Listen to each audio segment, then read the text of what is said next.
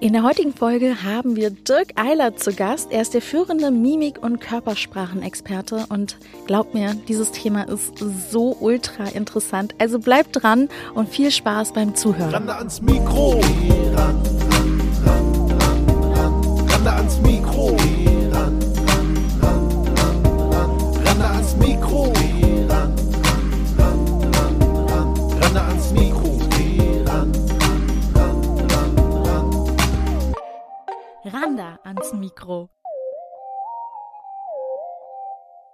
Tachchen, ihr Lieben. Servus miteinander. Heute haben wir wieder einen ganz, ganz besonderen Gast zu, bei uns. Äh, Und heute ist es auch eine Besonderheit, denn wir sind zu dritt heute Genau. hier im Studio. Dirk Eilert ist hier. Herzlich Dirk, willkommen. Hallo ihr beiden. ich freue mich so, dass du Ich da freu mich bist. auch. Und dass es auch so spontan geklappt hat. Ja. Ähm, und äh, ich frage oder sage immer meinen Gästen, ich glaube, es ist wirklich einfacher, sich selber mal kurz in ein paar Worten vorzustellen. Also bitteschön. Sehr, sehr gerne. Ähm, und es ist gar nicht so leicht, ähm, weil die meisten verbinden mich in der Tat mit dem Thema Körpersprache. Ich bin Emotions- und Körper Körpersprache-Forscher und ja, da mache ich auch ganz viele Analysen, zum Beispiel in den Medien. Ich habe äh, den Bachelor, den Gewinner beim Bachelor dieser RTL-Kuppelshow zum Beispiel siebenmal, also nicht den Gewinner, sondern die Gewinnerin, siebenmal in Folge prognostiziert. Ähm, was ich aber eigentlich mache, ist, ich beschäftige mich ganz, ganz tief mit dem Thema Emotionen. Das heißt, es geht bei uns ganz viel in der Akademie. Ich habe eine eigene Akademie gegründet 2001 für emotionale Intelligenz. Es geht im Kern um Emotionen, es geht um die Bühne der Emotionen, die Mimik. Es geht aber auch ganz, ganz viel darum, zu wissen und zu lernen, wie kann ich eigentlich Emotionen regulieren. Also was mache ich zum Beispiel, wenn ich Stress habe? Wie kann ich damit umgehen? Wie kann ich Ängste lösen?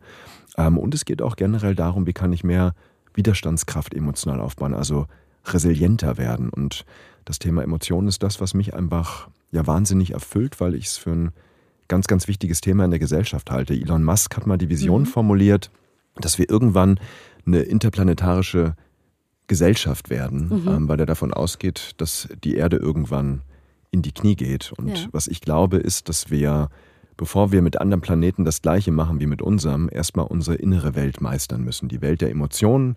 Und dazu gehört eben für mich ja auch Emotionsregulation, aber eben auch Empathie. Ganz wichtig. Wahnsinnig interessantes Thema.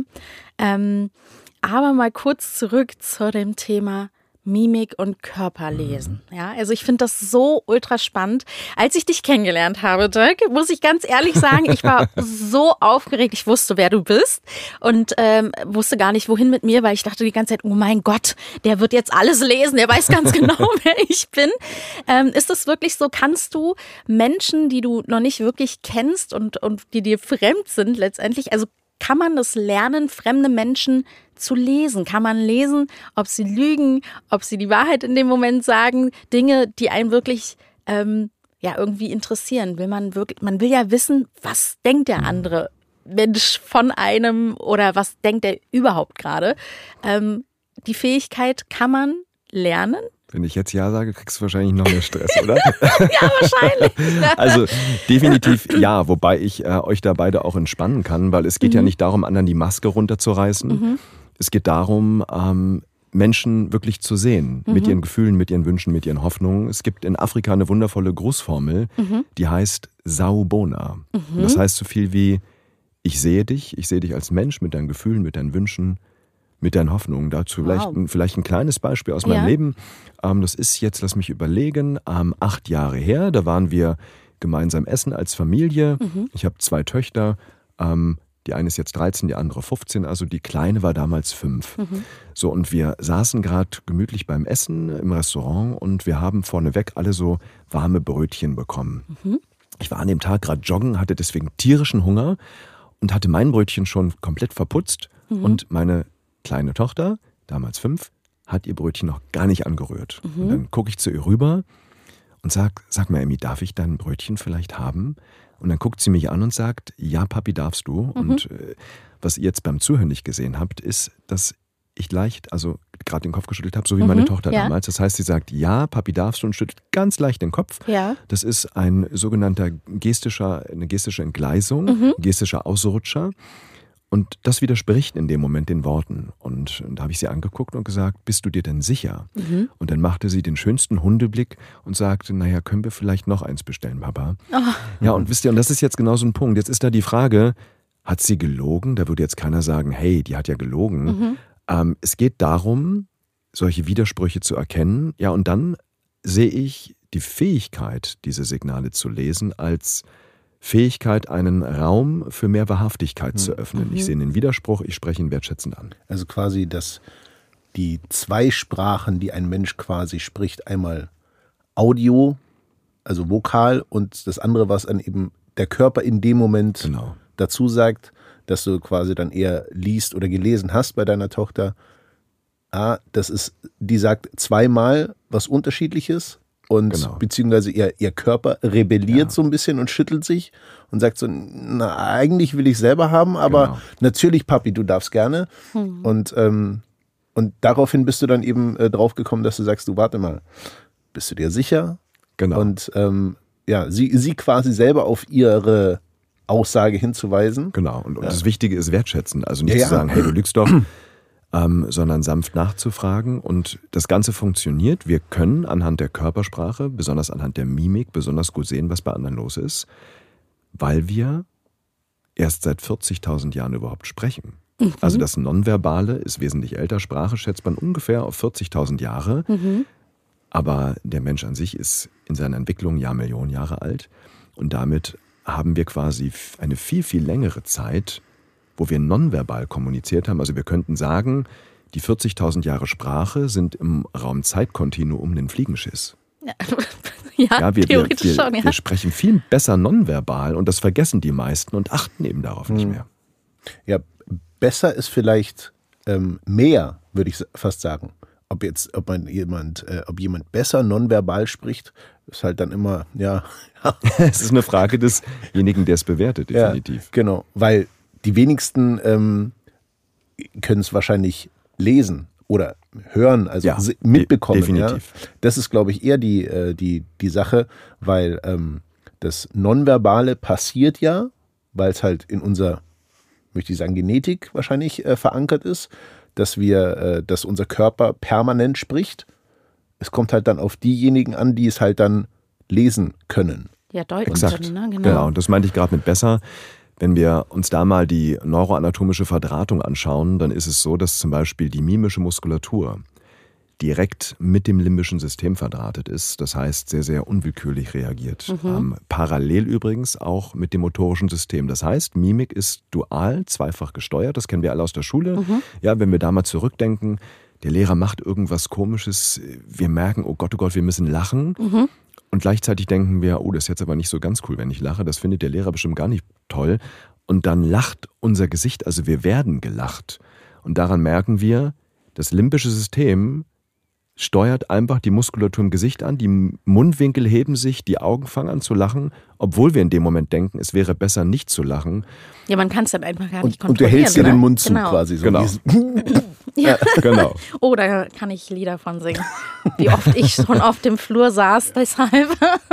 Ja, und den Umstand mache ich mir eben in meinem Job dann zunutze, weil ich halt weiß, dass der Körper immer spricht und die Mimik auch. Und dann achte ich eben auf die stillen Signale und nicht so sehr auf das gesprochene Wort.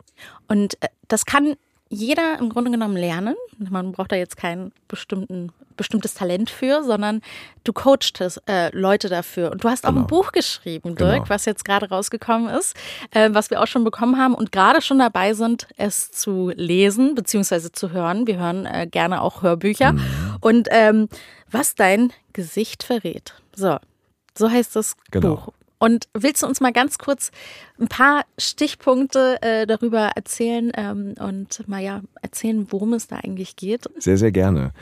Vielleicht fange ich mal mit dem Moment an, der mich überhaupt dazu gebracht hat, mich damit zu beschäftigen. Es gibt in der Tat zwei Momente. Ja, Okay. einen, den sage ich jetzt mal bewusst mit einem lachenden Auge, weil ich weiß nicht, ob es dieser war. Bei dem anderen bin ich mir sehr sicher, weil ich Okay. ihn bewusster erlebt habe.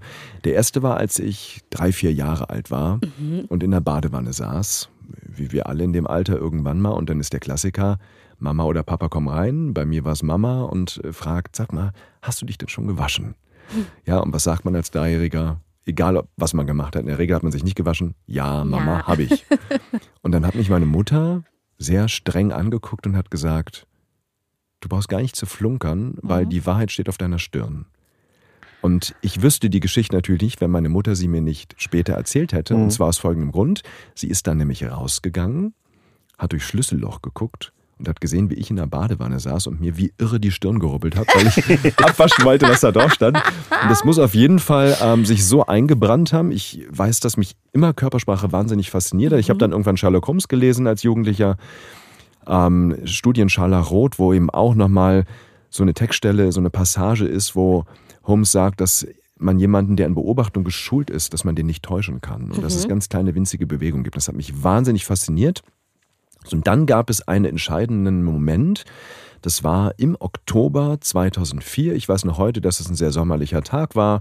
Ähm, Und ich bin an dem Tag in meine Praxis gegangen. Ich habe damals als Traumatherapeut gearbeitet, ähm, wie ich es auch heute auch noch mache. Und ich nenne sie jetzt mal Michelle, so habe ich sie auch in meinem Buch genannt. Ähm, Der Name ist natürlich geändert und sie kommt an diesem Morgen in die Praxis. Und was ich überhaupt nicht geahnt habe, ist, dass dieser Morgen meine berufliche Laufbahn so stark verändern wird und auch mein Leben so wahnsinnig beeinflussen wird, weil ich habe eine Frage gestellt, die wir schon alle tausendmal gestellt haben und eine Antwort bekommen, die wir alle schon tausendmal bekommen haben. Die Frage war, wie geht es Ihnen? Und die Antwort gut. Und Michelle kommt rein, wir setzen uns und ich frage, wie geht es Ihnen? Und sie sagt, gut. Und an dem Tag war was anders als sonst, weil sie zog dabei die Augenbrauen-Innenseiten ganz, ganz kurz hoch und wenn man das macht, dann bilden sich so im Stirnzentrum über den Augenbrauen Falten, aber nur im Stirnzentrum. Und ich dachte damals, hm, komisch, habe ich mir das eingebildet? Und dann gucke ich sie an und sage, sind Sie sicher? Und dann sagt sie ja. Und jetzt habe ich natürlich genau darauf geachtet. Und es zuckte wieder, Augenbrauen-Innenseiten hoch. Und ich dachte, okay, das habe ich mir jetzt nicht eingebildet, das war real. Und dann bin ich einfach meinem Bauchgefühl gefolgt. Ich kannte mich damals noch nicht so tief aus wie heute. Und äh, habe sie angeguckt und gesagt, wissen Sie, was bei mir gerade ankommt, ist, dass Sie tief traurig sind. Und dann bricht sie in Tränen aus und sagt, ich habe gerade überlegt, mir das Leben zu nehmen. Und das war ein wahnsinnig entscheidender Punkt in der Therapie. Ähm, und für mich aber in dem Moment auch nicht nur berührend, sondern wahnsinnig schockierend, weil ich in dem Moment gedacht habe, was wäre passiert, wenn ich diese Mikroexpression nicht gesehen hätte. Ich wusste damals gar nicht, dass es eine Mikroexpression war. Ich bin dann, also ich konnte es gar nicht erwarten, nach Hause zu kommen nach dem Praxistag und habe mich dann an den Computer gesetzt und habe wie ein Wahnsinniger das Internet durchforstet, Studiendatenbanken durchforstet, weil ich wissen wollte, was das war. Und ich habe mich gefühlt wie, wie ein Kind, was das Osternest sucht. Und dann hörst du immer wärmer, wärmer, kalt, kälter, jetzt wird's kälter, wärmer. Ich bin wahnsinnig geworden. Und nachts um halb vier habe ich dann in der Tat eine Studie gefunden aus dem Jahr 1966 von zwei, zwei Psychologen, Haggard und Isaacs. Ja. Und die haben damals, denen ist das gleiche passiert wie mir, die haben eher durch Zufall diese schnellen Bewegungen im Gesicht entdeckt, weil sie eigentlich Gestik untersuchen wollten. Und ähm, die haben das genannt Micro-Momentary Facial Expressions, also kurz Mikroexpressionen, Gesichtsausdrücke, die schneller als 500 Millisekunden übers Gesicht huschen. So, und das hat mich wahnsinnig beeindruckt. Und dann habe ich angefangen, mich wahnsinnig tief damit zu beschäftigen. Das war der Startschuss. Ich habe mit Mimik angefangen. Es ist ja Wahnsinn, dass du durch Zufall, durch eine Beobachtung und dein richtiges Bauchgefühl quasi da drauf gestoßen bist. Ja. Und dafür bin ich heute noch wahnsinnig dankbar. Und das Fatale ist nämlich in der Tat, und das haben unsere eigenen Studien gezeigt, wir haben eine eigene Forschungsabteilung, ich promoviere auch gerade zu dem Thema, ähm, und unsere Studien haben gezeigt, dass wir durchschnittlich nur 60 Prozent der Gesichtsausdrücke richtig interpretieren. Das heißt, wir Okay. könnten sagen, wir interpretieren jeden zweiten Gesichtsausdruck falsch oder übersehen ihn sogar. Und das sind natürlich alarmierende Zahlen. Ja. Also was sich deutlich zeigt, auch in anderen Studien von anderen Forschern, dass die Empathiewerte seit der Jahrtausendwende wirklich rapide sinken. Dafür gibt es unterschiedliche Gründe, Okay. auf die ich zum Beispiel dann auch in meinem Buch eingehe. Ja. Und das, Randa, war meine Motivation, auch dieses Buch jetzt zu schreiben. Mhm. Ich habe acht Kapitel. Jedes Kapitel widmet sich einem Körpersprache-Kanal. Mhm. Ich rede über Mimik, dann kommt die Kopfhaltung, dann kommt die Gestik, die Körperhaltung, das Fuß-Bein-Verhalten, die Stimme, dann die Psychophysiologie, das sind unbewusste Körperreaktionen wie Schwitzen, Gänsehaut und ganz zum Schluss das zwischenmenschliche Bewegungsverhalten, also sowas wie Berührung, Blickkontakt, Nähe, Distanz Und äh, was ich dann Ultra mache spannend. in meinem Buch ist, ich gehe in jeden Kanal, schaue Mhm. mir die wichtigsten Signale an und das eben nicht theoretisch, sondern äh, mit Dingen, die mir in meinem Leben passiert sind. Hm. Ähm, zum Beispiel, wie habe ich den Wirecard-Skandal vorhergesagt? Ähm, es war ein riesen Wirtschaftsskandal, dem der ein oder andere vielleicht was sagt, wo dann auf einmal 2,9 Milliarden in der Bilanz gefehlt haben. Ich habe acht Monate vorher eine Analyse des Vorstandschefes gemacht äh, für eine große Bank in der Tat. Weil du ihn schon lesen konntest. Genau, und habe dann gesagt, ich weiß nicht, ob der lügt, das kann man nach so einem kurzen Video nicht sagen, aber ich merke, hier stimmt irgendwas nicht, irgendwie ist die Körpersprache widersprüchlich. Da ich nicht nachfragen kann, würde ich in dem Moment eher die Finger davon lassen. Und solche Geschichten greife ich auf oder ich habe äh, die Windsors analysiert. Äh, wie ernst ist es da mit Versöhnung? Wie ist da die Stimmung bei den Royals im Könighaus äh, in Großbritannien? Ähm, ich habe, das habe ich vorhin erzählt, die Gewinnerin des Bachelors siebenmal in Folge vorhergesagt. Ähm, wie habe ich das gemacht? Das habe ich, das habe ich eben nicht gemacht aus dem Bauchgefühl, sondern ich habe einen Flirtquotienten, eine Formel entwickelt Okay. mit dem man sowas halt vorhersagen kann. Ähm, das heißt, mir geht's mit dem Buch darum, ähm, Menschen zu helfen, diese stille Sprache, die wir alle sprechen, Ja. aber eben die meisten verlernt haben zu verstehen, diese stille Sprache wieder besser zu lesen und das eben anhand von Geschichten, Anekdoten, die mir in meinem Leben passiert sind. Das heißt, ähm, also wir kennen dich ja jetzt schon eine Weile und du hast davor ähm, äh, vorgesagt, du hast vor allem Fachbücher geschrieben und das Mhm. ist jetzt quasi so der erste, das erste Buch für den Mainstream sozusagen, Genau. damit eben auch deine Wissenschaft quasi die Masse erreichen kann Genau. und besser verstanden werden kann. Ja, Finde ich definitiv. super. Finde ich super, mega. Wir finden das Thema sowieso schon lange interessant, um einfach auch ja das Zwischenmenschliche noch mehr zu ähm, erläutern. Ja, man äh, gerade ich, ähm, die irgendwie oft äh, vor der Kamera sitzt und ähm, mir manchmal viel zu viel Gedanken macht. Wie, wie, wie, wie habe ich jetzt irgendwie komisch geguckt oder ähm, oder Leute deuten mich auch ganz oft. Es gibt, also finde ich auch super spannend, dass mich Menschen auch, ich kann noch so schön in die äh, Kamera lächeln. Manche Menschen können auch da mich lesen und schreiben mir dann ran, "Na, du siehst aber irgendwie heute traurig aus. Finde ich immer sehr erstaunlich, muss ich sagen. Ähm, ich finde aber durch diese Corona-Zeit, in der wir irgendwie leben und diese Masken, dieses Maskentragen, was ja Gott sei Dank ein bisschen weniger geworden ist, aber das muss ja auch eine krasse Zeit gewesen sein, dadurch, dass die Menschen sowieso schon weniger Mimik und Körpergestik lesen können, jetzt auch noch äh, durch die Maske noch gehemmter sind, beziehungsweise auch die Kinder. Das finde ich ganz krass, weil ähm, die, die, die jetzt zwei, drei Jahre alt sind, äh, die, die wissen ja eigentlich so gar nicht, wie, Mhm. ja, da, da äh, ist, wie, da ist wie ganz viel, da ist ganz viel äh, ihnen verloren vorenthalten gegangen. worden. Ja, irgendwie verloren gegangen. Also ist es wichtig, dass man in der frühkindlichen Zeit das lernt oder haben die, also haben die, haben die überhaupt die Chance, diese zwischenmännlichen Gestiken dann auch noch zu erkennen im Alter? Also wie siehst du das ganze Mhm. Thema? Es ist schwierig, ne? Ach, ich finde das gar nicht so Mhm. schwierig. Also, äh, was die erste wichtige Botschaft ist für alle Eltern, die jetzt vielleicht zuhören und Stress kriegen, Ja. wir haben ja zu Hause keine Maske auf. Ja, das stimmt. Ja, und äh, die wichtigsten Signale sind die Signale der Bezugsperson. Mhm. Denken wir mal an ein dreijähriges Kind, was auf dem Spielplatz hinfällt. Was macht es zuerst? Es dreht sich um und guckt zur Mama, wie die Mama guckt. Ja. Wenn die Mama schmerzverzerrt guckt, weiß das Kind, oh Gott, oh Gott, oh Gott. Das war gerade schlimm. Ne? Wenn die Mama lächelt, weiß, oh, ich kann weiterspielen, war Ja. wohl nicht so schlimm. Das ist das Erste. Das heißt, ähm, wichtig ist, dass ich, und da bin ich voll bei euch, einen Raum biete, wo das Kind auch das komplette Gesicht sieht, wo die Signale sichtbar werden. Ja. Ja, dass wir soziale Wesen sind, dass wir wahnsinnig stark auf Rückkopplung angewiesen sind. Das zeigen die Studien ganz deutlich. Es gibt ein Experiment, das sogenannte Still Face Experiment, also das, das Experiment des äh, regungslosen Gesichtes, was äh, die Forscher in diesem Experiment machen. Das ist aus der Entwicklungspsychologie, ist das ein kleines Baby nehmen, ein Jahr alt ein Kleinkind nehmen und dann sitzt die Mutter davor vor dem Kind und interagiert ganz normal, spielt mit dem Kind, lächelt und so weiter. Und dann kriegt sie die Anweisung von jetzt auf gleich, keine Mimik mehr zu zeigen. Okay. Also mit einem Pokerface das Kind anzugucken.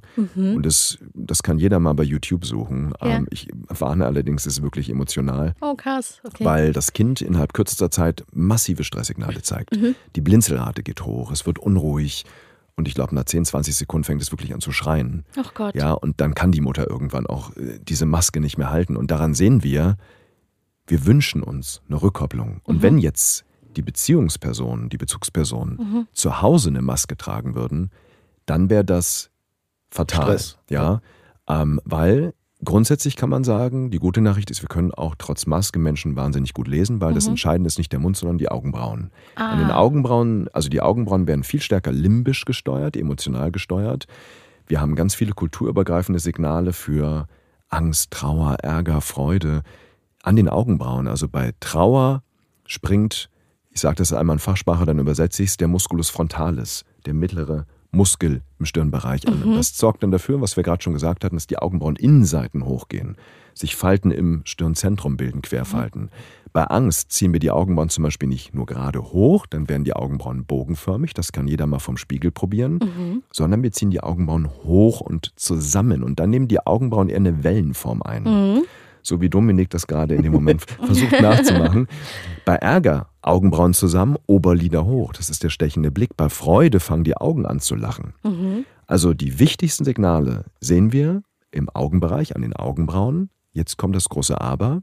Es gibt nämlich zwei Arten des Lächelns. Es gibt das höfliche Lächeln, was genauso wichtig ist wie das freudige Lächeln. Mit dem freudigen sage ich, ich freue mich, dich zu sehen. Mit dem höflichen Lächeln sage ich einfach nur, ich habe ja eine Haltung von Höflichkeit, von Freundlichkeit, Okay. was ja auch schön ist. Ja.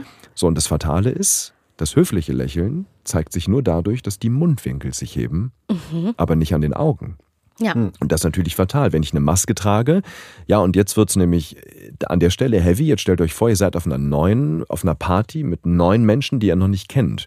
Jetzt könnte die Maske uns wahnsinnig daran hindern, weil wenn wir normalerweise dann Menschen kennenlernen, die wir noch nicht kennen, dann achten wir besonders auf das Lächeln. Die können sich ja noch nicht freuen, mich zu sehen, weil Ja, die ja, kennen klar. mich nicht. Ja. Aber ein Lächeln signalisiert mir, hey, ich kann die ansprechen, die sind freundlich gesinnt. Und da macht es die Maske in der Tat schwerer. Aber die gute Nachricht ist, wie gesagt, zu Hause tragen wir sie nicht. Und deswegen haben unsere Kinder da eben die Chance, ja, das zu sehen und vielleicht, und das werden Studien erst zeigen, vielleicht ja sogar ihren Blick mehr auf die Augenbrauen zu richten im Leben, weil sie es nicht anders konnten durch die Maske. Weil Ja. das Spannende ist nämlich, dass wir in unserer Kultur, in unserem Kulturkreis eher auf den Mund achten, was völlig idiotisch ist, weil die Augenbrauen viel verlässlicher sind. Und das wird dann nochmal wahnsinnig spannend. Das werden Studien dann in den nächsten Jahren zeigen. Interessant. Übrigens das Thema Lächeln, weil du es gerade sagst, ich äh, erkenne tatsächlich äh, Zuschauer an ihrem Lächeln, weil sie mich ja dann anlächeln, weil ich ihnen bekannt bin. Ne? Ja. Und dadurch lächelt wirklich das ganze Gesicht. Und wenn Mega. die, ich, ich kann wirklich sagen, ah, guck mal, da ist eine. Und meistens ist es so, dass sie dann so schüchtern sind, dass ich dann sage, hi. Und ist es zu 100 Prozent richtig. Cool, das heißt, du siehst die Augen lachen Richtig. und dann kommt eine kleine Verlegenheit rein. Genau. Ja, wunderbar. Großartig. Und, äh, dadurch, und dann weißt äh, du übrigens auch, das sind Fans. Ja, im besten Fall schon. Ja. Ja, das ist echt ganz, äh, ganz interessant. Ähm, was ich auch super interessant finde, ist äh, das Thema, ähm, was du jetzt schon angesprochen hattest, dass wir das Thema ähm, Mimik und Körpersprache irgendwie verlernen, ja, dass es immer weniger wird. Ähm, was sind denn grundsätzlich so Faktoren? Warum, warum, warum verliert der Mensch eigentlich die Empathie für andere Menschen, ne? Also wie, wie funktioniert das? Ich, also ich bin, würde jetzt einfach mal behaupten von mir, ich bin wahnsinnig empathisch, ähm, vielleicht sogar zu empathisch, dass ich mir mal viel zu viel Gedanken mache und mir ähm, das äh, viel zu Herzen, viel, äh, viel zu viel zu Herzen nehme, dass ich denke, oh, hat er jetzt, was denkt er über mich und so. Deshalb ist es auch so interessant, dass ich vielleicht mehr lerne, die Mimik und die Körpersprache zu lernen. Ähm, aber woran liegt es? Also ich, was, was also passiert? die, die gute den Nachricht Menschen? ist, Randa, ähm, dass, also es gibt in der Tat, bevor ich auf deine Frage antworte, zwei Empathiearten. Ja. Es gibt die sogenannte affektive Empathie. Das ist, wenn man es übersetzt, sowas wie ich fühle, was du fühlst. Ja. Und dann gibt es die kognitive Empathie. Das heißt, ich sehe, was du fühlst. Die Mhm. affektive Empathie, dieses Ich fühle, was du fühlst, das sind übrigens auch zwei unterschiedliche Netzwerke im Gehirn, diese beiden Empathiearten. Das Okay. wissen die wenigsten. Nee, das sagt mir auch Die affektive nichts. Ja. Empathie kann zum Problem werden, weil sie uns reinsaugt in die Gefühle des anderen. Wenn ich zum Beispiel als Therapeut oder auch als Arzt Mhm. ähm, oder in jedem Job, wo ich mit Menschen zu tun habe, denen es nicht gut geht, zu affektiv empathisch bin, zu sehr fühle, was die anderen fühlen, dann saugt es mich rein, dann bin ich abends völlig fertig. Die, die kognitive Empathie wäre, ich sehe, was du fühlst, das wäre, äh, wenn man es, wir nennen das als professionelle Haltung, distanzierte Anteilnahme. Also ich bin bei dir, ich sehe, wie es dir geht, aber ich kann mich auch wieder ein Stück zurücknehmen und vor allen Dingen nicht nur empathisch, sondern auch empathisch sein, also die Selbsteinfühlung mir selbst gegenüber aufrechterhalten und das in den Balance bringen. Ist eine schöne Erklärung, wie, äh, weil ich habe mir das auch, also mich schon mal ein paar, paar Mal gefragt, wie schaffen das die Therapeuten quasi da die Distanz zu wahren? Ja. Weil auf der anderen Seite brauchst du den Therapeuten als Patient ja auch, dass der dir nahe ist. Genau. Und äh, schöne Erklärung, Dankeschön dafür. Ja, sehr gerne. Und Ja. das ist eben eine Haltung, die wir trainieren, zum Beispiel auch in unseren Trainings, in den Coachings. Ähm, und in der Methode, die ich entwickelt habe, die Mimikresonanz, die ich auch in meinem Buch beschreibe, ähm, geht es genau darum, die kognitive Empathie zu stärken. Ähm, ich sehe, was du fühlst, plus übrigens eine Haltung von Mitgefühl. Also eine positive, prosoziale Haltung gegenüber Menschen zu entwickeln. Das sind die beiden Punkte, die wahnsinnig wichtig sind. So, und dann haben wir in der Tat, ähm, das heißt, ich rede jetzt auch von der kognitiven Empathie, von dem ich sehe, was du fühlst. Ich nenne das die vier apokalyptischen Reiter der nonverbalen Wahrnehmung, Okay. die unsere Wahrnehmungsfähigkeiten in Grund und Boden trampeln. Ähm, und die beschreibe ich natürlich alle ausführlich, auch in meinem Buch. Und ich greife jetzt mal so ein paar Ideen raus. Ähm, eine Sache ist zum Beispiel übermäßiger Medienkonsum. Wenn wir den Großteil des Tages damit verbringen, in den schwarzen Spiegel zu gucken, wie ich es nenne, ob es nun das Mobilfon ist, ob es der Fernseher ist, ob es der Computer ist. Unser Hirn funktioniert nach dem Prinzip use it or lose it. Und wenn ich Dinge am Computer mache, wo Empathie nicht notwendig ist, dann nimmt die Empathie eben ab. Es gibt ähm, eine Studie, da hat man das mal wundervoll untersucht, welchen Effekt es haben kann, wenn man dies, dieses Verhältnis umdreht. Da hat man Jugendliche genommen, 11 bis 13 Jahre alt, und hat die in ein Naturcamp gesteckt. Nur eine Woche. Ja, der- die mussten Orientierungsläufe machen, miteinander spielen, interagieren, Aufgaben lösen, aber wo eben wirklich Kommunikation notwendig war. Und nach einer Woche, Achtung, Elektronikdiät, weil elektrische Geräte, Computer, Handys, Tablets waren verboten. Nach einer Woche sind die Empathiewerte nach oben gegangen, signifikant. Das heißt, die haben vorher einen Empathietest gemacht und danach. Und eine Woche Entzug hat schon was gemacht. Das heißt jetzt um Gottes Willen nicht, Handys weg. Die Frage ist die Dosis. Ja. Ja, weil wir brauchen auch eine Digitalkompetenz. Was ich nur sage ist, Leute, lasst uns parallel auch eine analoge Kompetenz aufbauen. Wir haben in den Lehrplänen zu stehen Digitalkompetenz. Was ist mit Sozialkompetenz? Das ist mindestens genauso wichtig und Voll. die Entwicklungen zeigen, wir brauchen es. Also das ist jetzt einer ähm, Medienkonsum. Ja. Ein zweiter wäre der Spracherwerb. Das ist auch ganz spannend. Ähm, wir wiederholen in der individuellen Entwicklung letztendlich die Entwicklung der Menschheit. Wir haben vorhin schon darüber gesprochen, Sprache ist maximal 40.000 Jahre alt. Das heißt, wir waren mal nonverbale Wesen. Und wenn wir auf die Welt kommen als, als Baby, Ja. dann sind wir auch nonverbale Wesen zu 100 Prozent. Wir geben den Ereignissen unseres Lebens Bedeutung, indem wir auf die stille Sprache unserer Bezugspersonen achten. Wir haben keine andere Chance, als auf die nonverbalen Signale zu achten. Und deswegen geht der Fokus eben in dem Moment auf die stille Sprache. Und das Interessante ist jetzt, dass mit dem Spracherwerb diese Fähigkeit wieder zurückgeht. Studien konnten zeigen, dass wir, je besser wir sprechen können, mehr auf die Worte achten, die Worte sogar übergewichten im Vergleich zur Körpersprache. Und es gibt ein wunderbaren, wunderbares Experiment, was jeder mal ausprobieren kann. Ähm, das ist der, ich weiß nicht, ob ihr den kennt, der sogenannte Stroop-Test, also S-T-R-O-O-P. Stroop, nichts. Stroop-Effekt, Stroop-Test. Und äh, ihr kennt ihn bestimmt. Da siehst du ein, also deine Aufgabe ist, die Farbe zu benennen, in der ein Wort geschrieben ist. Mhm, Ja, doch, Ja, klar. genau. Gibt es schon Spiele auch dazu? Genau. Ja. und dann steht da zum Beispiel das Wort grün, es ist aber in rot geschrieben. So, und wenn das Menschen machen, und das kann ich jedem nur empfehlen, da steht also das Wort grün, aber in rot geschrieben, dann sagen die meisten grün. Ja, ja, richtig. Und müssen sich wahnsinnig anstrengen, um die rote Farbe zu benennen. Und das ist spannend. Ähm, ich habe das mal, und das ist natürlich völlig logisch, damals mit meinen kleinen Kindern gemacht und habe gesagt, sag mal, welche Farbe dieses Wort hat. Ich zeige euch mit mehrere. Und wenn da grün stand in rot, meine Tochter einfach gesagt, rot. Klar, die kann ja nicht lesen. So, und das Interessante ist, dass sich jetzt das Wort und die Körpersprache genauso verhält. Das Wort, was wir sprechen, ist quasi das geschriebene Wort grün und die Körpersprache ist die Farbe rot. Und daran sieht man das wunderbar. Und wir haben eben die Tendenz, mehr auf die Worte zu achten, als auf das Nonverbale Ja. in dem Moment. Ja. Und das kann man wieder umdrehen. Also eigentlich trainiere ich mit Menschen und wenn jemand mein Brudi ist, genau das Gleiche.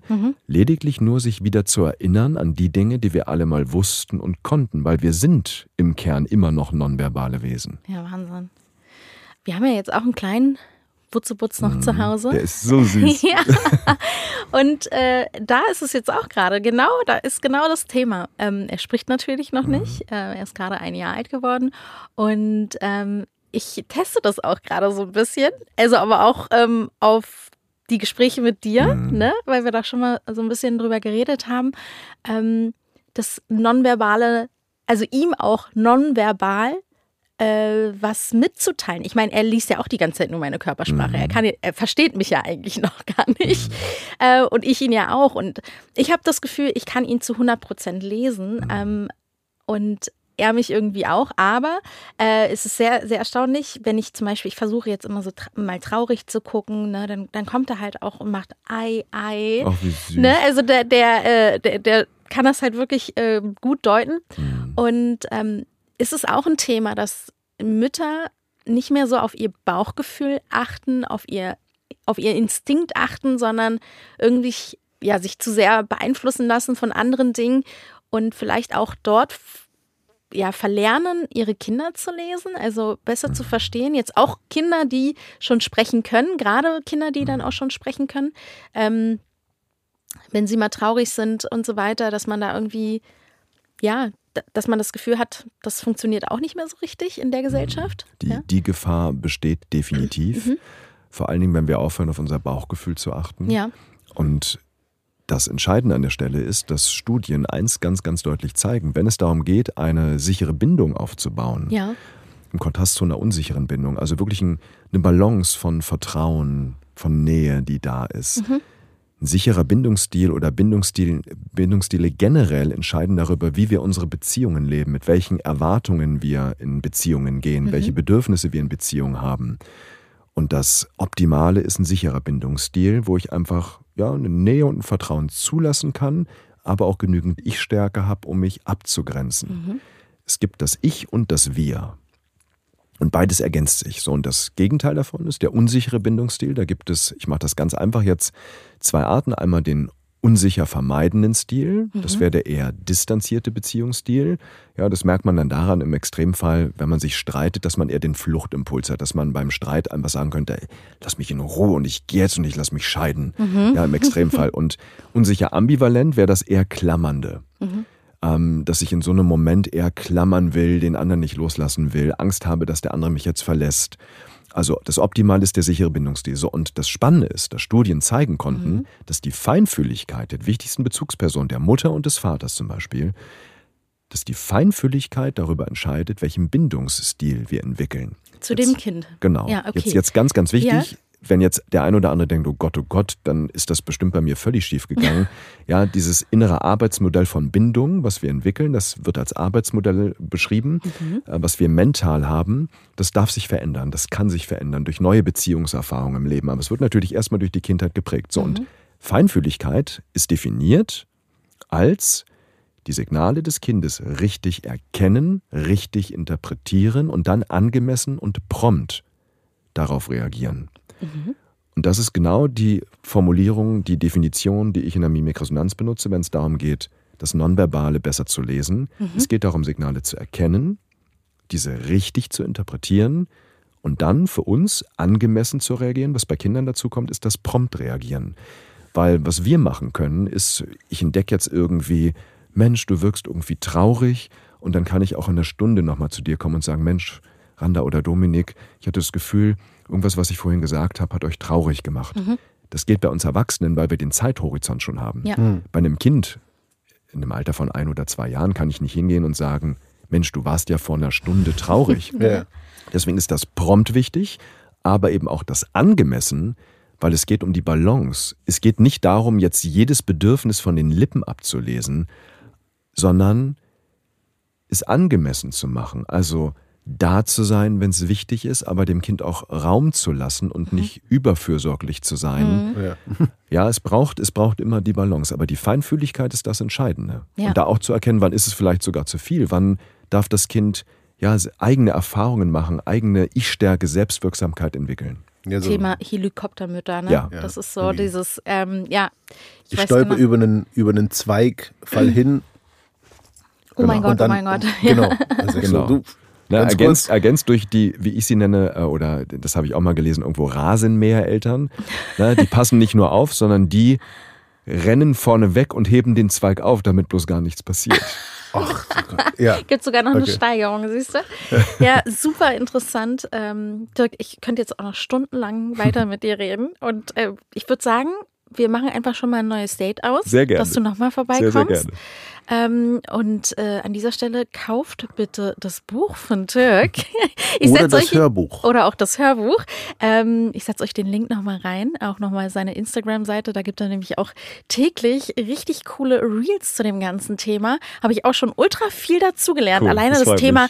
Wie man die Arme verschränkt oder was das zu bedeuten hat. Oh mein Gott, so Das interessant. heißt nämlich nicht, haben wir dazu gelernt, nicht grundsätzlich eine Ablehnung des Gegenübers. ja, Exakt. richtig, richtig, um es mal zusammenzufassen. Aber wie gesagt, Dirk, danke, dass du da warst. Sehr gerne. Es war Es mir eine war Freude. ultra spannend und hoffentlich bis ganz bald. Definitiv.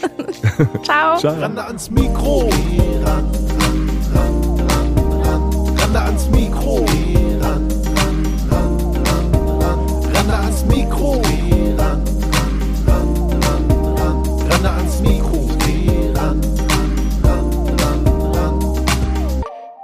Randa ans Mikro.